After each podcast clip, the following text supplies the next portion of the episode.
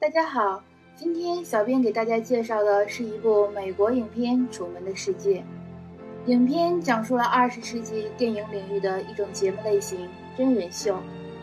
主人公楚门从降生起便被置于一个巨大的片场里，一个虚拟的世界，全球几百个国家同步收看他生活中的一举一动。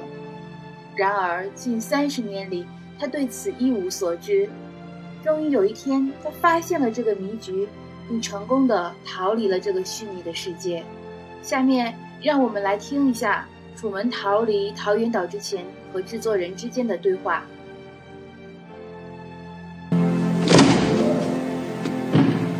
Truman, you can speak. I can hear you. Who are you?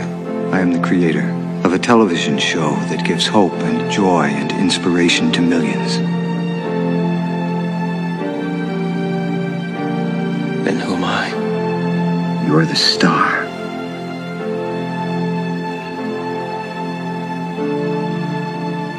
Was nothing real? You were real. That's what made you so good to watch. Listen to me, Truman. There's no more truth out there than there is in the world I created for you. Same lies. The same deceit. But in my world, you have nothing to fear. I know you better than you know yourself. You never had a camera in my head. You're afraid. That's why you can't leave. It's okay, Julian. I understand. I've been watching you your whole life. I was watching when you were born. I was watching when you took your first step. I watched you on your first day of school.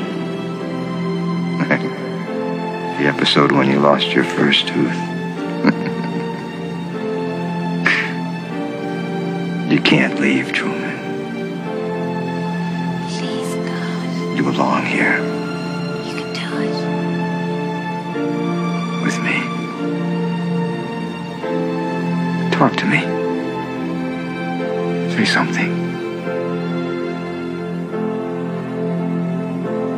Say something, goddammit! You're on television! You're live to the whole world!